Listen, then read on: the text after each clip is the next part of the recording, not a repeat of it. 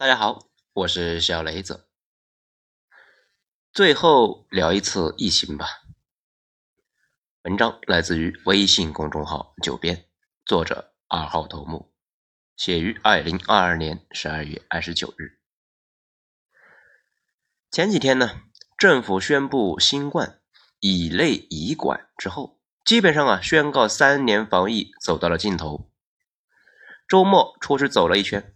发现北京的商场呢已经有了人流，环球影城又排起了大队。这几天呢，每天晚上都在堵在路上。以前碰上这种情况呢，每次心里都要暗骂，只是这一次呢，却激动的热泪盈眶，跟着车流缓慢向前，觉得生活呢也在向前。北京地铁每天公布流量数据，周一那天已经到了四百五十万。这个数据呢，和巅峰时期的一千万的放开前的七百万，那还是有点距离。但是要知道，就在两周前，北京的地铁流量呢跌到了一百万左右。可以说啊，那个时候是这座伟大城市的至暗时刻。现在北京客流呢每天增长三四十万，预计啊过两周能够回到七百万，相当于说呢，现在处于一个中间节点。北京这座城市呢，千年北方要塞已经顶住了病毒的攻击，正在逐步恢复。如果不出意外，北京可能是第一座能够顺利康复的超级城市。有人就说啊，哎，你聊这些玩意干啥呢？你为啥不去医院看看堵车了没啊？这两天呢，不少人眼里经济恢复。这个事呢，搞得好像跟救助老年人相悖似的。其实呢，只有经济迅速好起来，一切才有希望，否则那就是雪上加霜。有一个常识呢，就是如果经济不好，会导致很多人抑郁。为了省钱，有病呢也拖延不去治，同样呢会死很多人。而且政府开支呢是从经济流量中抽成的，只有经济活跃起来。政府啊，才有钱，才能够扩大公共开支，才能够有钱救助更多的人。所以说，如果经济好不起来啊，对老年人呢，那是双倍杀伤啊！已经到了这一步，闯关阶段，根本就没有其他任何选项，只能够是硬着头皮往前走。既要治病救人，也要呢尽快恢复经济。这两件事情不但不矛盾，甚至啊，可能是一码事。还是那句话，现实主义者眼里，本应该和本不至于意义都不大。这就好像懊悔十来年前没有考上大学一样，意义不大。只会识别出来哪些路是必须要走的，哪些事是必须要做的。啊，既然是必须，那就得咬牙走下去。这两天呢，网上吵成一团，啊，不少人还在惋惜啊，清零的失败。觉得如果不是唐匪捣乱，清零呢就可以一直操作下去。其实回想一下，就在十一月份，有这么几件事情呢，就基本上能够判断未来走向了。这第一件呢，就是乌鲁木齐被封了三个月，疫情还在继续。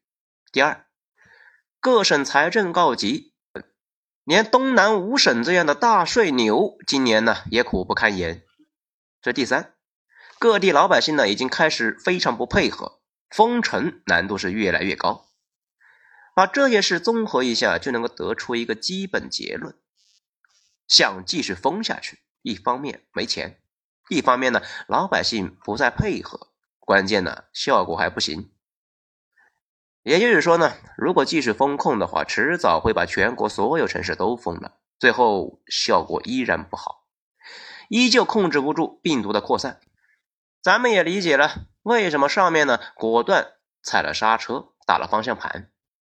这个呢也是咱们一直在说的那件事情：风控的尽头不是病毒彻底无害化，而是成本呢啥时候不能够被接受，啥时候啊也就到头了。这个呢也让我想起来，去年有一个外科大夫的小伙伴啊留言说啊，他行医三十年，目睹过无数的人间悲剧。他说呢，几乎所有的家庭给老人治病的时候啊，开始都是全力救助，绝大部分呢最后都转向了保守治疗。保守治疗基本上就是放弃治疗啊。当然，也有很多根本就没去医院的，他呢就接受不到了。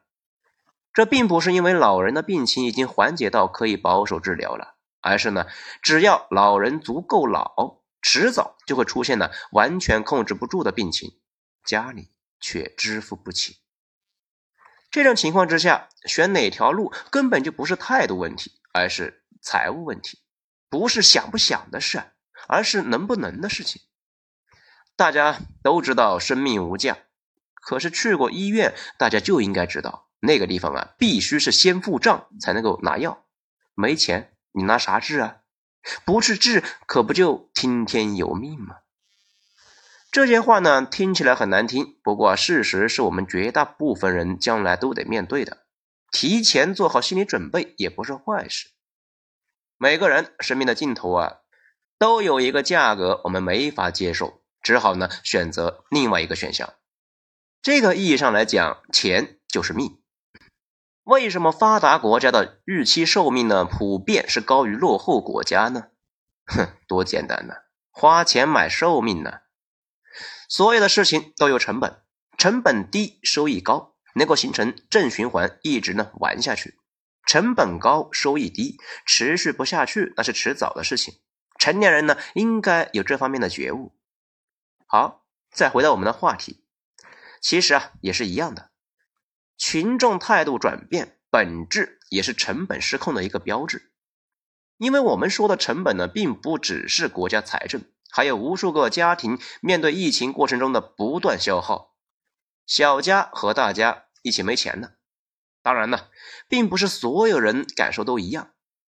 这几天呢，连着继续做了几个调查，发现一个问题。也就是呢，百分之二十的定律，放开之前、放开过程中，乃至呢现在北京已经过了高峰，这几个阶段调查结果都是支持风控的占百分之二十，支持放开的占百分之八十。所以讨论对疫情的感受，为啥总也达不成共识呢？因为啊，那百分之二十的人和剩下百分之八十的人的感受完全不一样。可能后者说自己山穷水尽了，前者呢说自己嗯挺好的，周围人也挺好，并没有你们说的那么严重。这怎么聊呢？没法聊啊。如今也是，整个社会呢形成了一个个封闭的小圈子，互相啊听不见对方在说啥。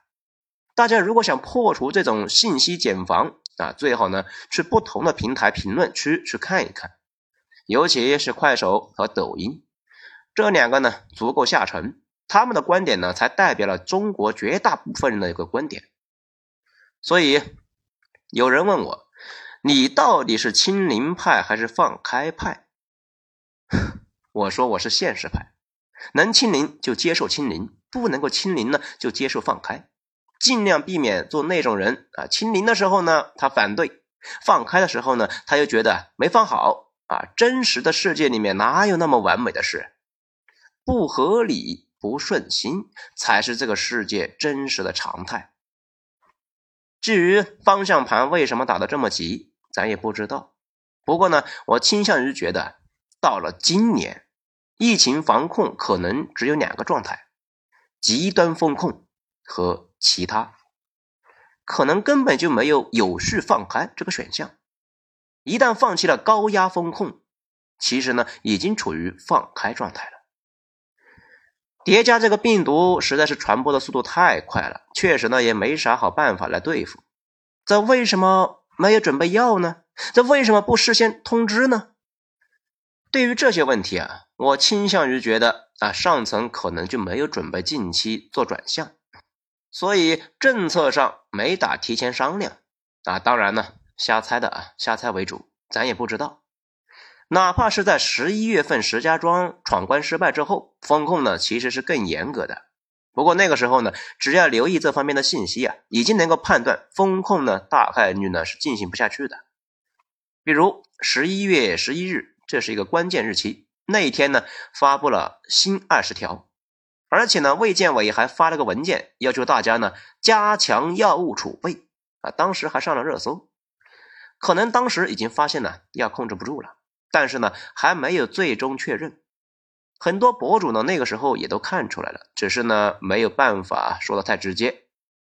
必须承认的一个问题就是，三年防疫形成了一种政治正确，也就是呢防疫的底线就是不能够出现老人们的死亡。只要一提放开，就好像要和西方河流抛弃老年人一样。所以，公共话题里边，大家呢都好像把放开这个选项啊给抹掉了，因为放开就会死人，就是共存，就是不可能被接受。关键呢是死人这个事没法解决，既然没法解决，干脆别聊了。马前卒之前讨论过，如果面对放开之后的冲击，评论区呢被冲了，大家的眼里再怎么面对，那都会死人。你只能够减少死亡，又避免不了死亡。你聊这个是不是草菅人命呢？所有人都小心翼翼的回避这个话题，几乎没人讨论如果放开之后到底该怎么做。其实按理说吧，在石家庄第一次放开的时候，大家已经应该准备药物了。可是呢，绝大部分人并没有意识到，公共话题里面也不敢公开讨论。等到铺天盖地的自救方案出来之后，已经是放开之后的事。那个时候，药店的药已经被一扫而空。问题是，到如今依旧是没办法回答“老人怎么办”这个话题，太残酷，太冰冷，谁都没有准备好。但是呢，依旧得去面对呀。相对而言，新加坡那边政府呢，对这些问题都有相对细致的解释。他们是在二零二一年十月九日啊放开的，当时面对的毒性非常强的德尔塔毒株，但是呢眼瞅着控制不住了呀，干脆就选择放弃。李显龙在那一天呢发了一个全国讲话，那天的演讲里面，李显龙承认了形势很不利，控制不住了，宣布放开。来，咱们呢来摘抄几段，大家可以来听一听。对如今的我们呢，也有参考价值。关于为啥放开，我们不可能无限期的封城和关闭边境，这是不可行的，也要付出很高的代价。我们将无法恢复日常的生活，进行社交活动。开放边境以振兴经济，我们每一次收紧防疫措施。企业的运作和生意都会受到更大的冲击，工友会失去工作，小孩无法过正常完整的童年和学校生活，一些国人和他们的家人也会分开的更久，尤其是那些有亲人身在国外的家庭，还有一些大家庭也一直无法团聚。这种情况不但给人们带来心理和情感压力，也让人感到精神疲惫。这影响了国人以及其他民众，包括客工，所以我们几个月前就认定清零战略已不可行，所以我们改变战略，过渡到与冠病共存。如何面对老年人超额死亡的问题呢？随着有越来越多的人染病，我们大部分人已经。接触过确诊病患，或者认识接触过确诊病患的人，相信每个人总有一天也会染病，所以年长者也无法幸免。我们面临的风险真实存在。如我之前所说过，冠病主要会危害年长者，这包括未接种疫苗六十岁以上人士和接种疫苗的八十岁人士。当病例增加，年长患者也会增加。假设每天有五千起新增病例，那么预计呢就有约一百人会病重，这不是一个小数目。我们的医生护士尽全力治疗和照顾每个患者，但不幸的是，就算他们尽再大的努力，也不能够确保每一个重症患者能够战胜病毒，一些终究会病逝。就像感染肺炎一样，我国每年有超过四千人死于肺炎，他们大多数是年长者。生前也患有其他疾病。在接下来几个星期和几个月，我们很可能持续看到更多冠病患者病逝的情况。从这个声明里面呢，大家也能够看出来，新加坡去年那就没招了呀，防疫成本太高，又控制不住疫情，干脆共存了。新加坡相当于北京最富的两个区啊，朝阳和海淀，医疗条件在全世界范围内啊都算是比较好的。不过面对老年人高死亡率的问题，他们也坦言，确实啊没啥好办法，只能够是尽最大的努力。而我们成年人都知道一个常识：对方说尽力的时候，其实就是在说也没啥好办法了，只能够是走一步算一步。但是呢，我觉得这份宣言好就好在啊，坦诚把事实告诉了老百姓，然后呢，国家和老百姓共度难关。此外呢，在李显龙演讲的结尾啊，他提到一个词叫 “COVID resilience”，呃，翻译过来呢，可以理解为具备新冠韧性。也就是说啊，新冠在短期内并不会结束，甚至呢，长期也不会。那除非你坚持不去测，只要测，可能呢就一直在。以跟踪新冠最严格的日本为例子，日本呢到现在已经经历了八个波次的疫情，香港也已经经历了五波疫情，其他国家呢干脆不管了。新加坡之前呢也不是彻底躺平，比如在限制就餐人数，今年四月二十六日。奥密克戎出现之后呢，发现这限制的意义不大，啊，干脆取消了。所以说啊，只能够是通过调整生活习惯和心理状态，去适应这种新的常态。用一句时髦的话来讲，叫钝感。慢慢呢，就不那么在意了。当然呢，如果坚持在意，那也正常。日本那边呢，有个调查。有百分之一点三的人放开之后啊，非常非常痛苦啊，天天呢活在恐惧之中，几乎是失去了社交能力，也不敢跟人接触，不知道啊什么时候才能够好。这个意义上来讲，我们这次闯关之后呢，并不是结束了，反而是一种开始。这开始就开始吧，这是一场没法做选择的战争，只能够打下去了。至于经济，我一点都不怀疑明年能够冲到百分之五以上。很多人就说，现在这种病毒肆虐的状态，怎么发展经济啊？这个呢，一点都不用担心。各国刚开始都差不多，都跟咱们现在的心态啊有点像。但是过两三个月，越来越多的人那就开始适应了。等经济恢复一些的时候，到时候也会有更多的资源来帮助老年人渡过难关。好，讲了这么多呢，咱们最后啊总结一下。从成本层面考量，放开那是迟早的。毕竟呢，外部已经失控，彻底走向共存了，咱们也没办法例外。咱们那天呢也说了，当初就算是美国能够控制住，印度那肯定控制不住啊。印度能够控制住，非洲肯定不行。所以，这个病毒啊，能够被控制住的概率非常非常低。从这个意义上来讲，走向共存几乎是必然的。此外，到了今年呢，抗疫成本显然是大于收益，本身不可持续。此外呢，靠风控解决了一个 R 零超过二十的病毒，根本没啥可能性。所以吧，接受现实，照顾好自己，照顾好家人。这两天呢，朋友圈这类的小技巧啊，那是一大堆，咱们呢也不多说，自己去学一学。反正呢，如今肯定是回不去了，没有选择就是选择，没办法也是一种办法，坚持走下去，期待啊明年的经济好起来。还是那句话，不用纠结，因为纠结也没用。现在唯一的方向就是向前。好。